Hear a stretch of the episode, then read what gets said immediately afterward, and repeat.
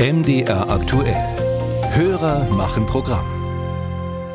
Vor fast genau drei Jahren traf uns die Corona-Pandemie mit voller Wucht. Die Politik hatte im Eiltempo teils radikale Maßnahmen erlassen, zum Beispiel Ausgangsbeschränkungen. Dagegen gab es Gegenwehr in Form von Klagen und eines dieser Verfahren wurde jetzt vor kurzem abgeschlossen. Das Verwaltungsgericht Chemnitz entschied, dass die Ausgangsbeschränkungen der sächsischen Landesregierung vom März 2020 zum Teil rechtswidrig waren. Und unser Hörer, Kurt Löniker, fragt jetzt, warum hat denn das so lange gedauert?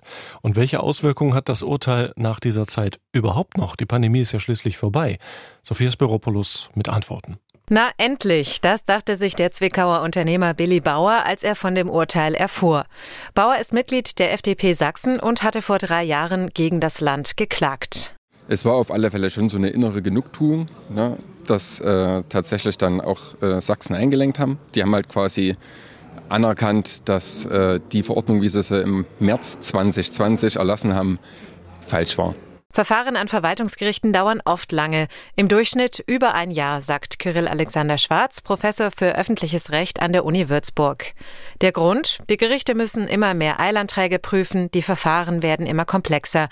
Dafür reichen Personal und Zeit nicht mehr, so Schwarz. Und der zweite Punkt, ähm, der ebenfalls für die Dauer des Verfahrens spricht, ist die Tatsache, dass möglicherweise der Streitgegenstand, also das, worüber die Parteien gestritten haben, einfach ähm, in der Zwischenzeit überholt war und deswegen gar keine so dringende Eilbedürftigkeitsentscheidung mehr gegeben war. In diesem Fall wurden die Ausgangsbeschränkungen, um die es in der Klage ging, wenige Wochen später von einer Corona-Schutzverordnung der Landesregierung überholt. Auch Kläger Billy Bauer hatte ein Eilverfahren beantragt. Das wurde abgelehnt. Aber auch drei Jahre später ist das Urteil für ihn nicht umsonst. Erstens, weil er rund 500 Euro Verfahrenskosten zurückbekommen hat, sagt er. Und als Beispiel für ähnliche Situationen, die vielleicht noch eintreten. Ja, man kann sich die Frage stellen, was bringt das, wenn das erstmal gemacht wird und dann irgendwann aufgehoben wird und die Verfahren viel länger dauern. Aber in Zukunft gibt es bestimmte Dinge nicht mehr. Ja, weil das jetzt schon festgestellt wurde. Und die Juristen gucken halt auch immer, was gab es schon für Fälle, sind die ähnlich und gibt es dazu Urteile. Ein Punkt, den auch Verwaltungsrechtler Schwarz anspricht. Außerdem kann der Kläger mit dem Urteil prüfen lassen, ob Anspruch auf Schadenersatz vom Land Sachsen besteht, erklärt er. Und die Feststellung, dass das Land Sachsen sich falsch verhalten hat, ist für Bauer eine Art Wiedergutmachung, wenn auch nur eine symbolische.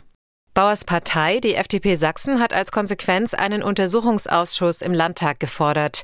Den kann sie selbst nicht beantragen, weil sie nicht im Landtag sitzt. Und die beiden größten Oppositionsparteien stehen nicht hinter dem Vorschlag.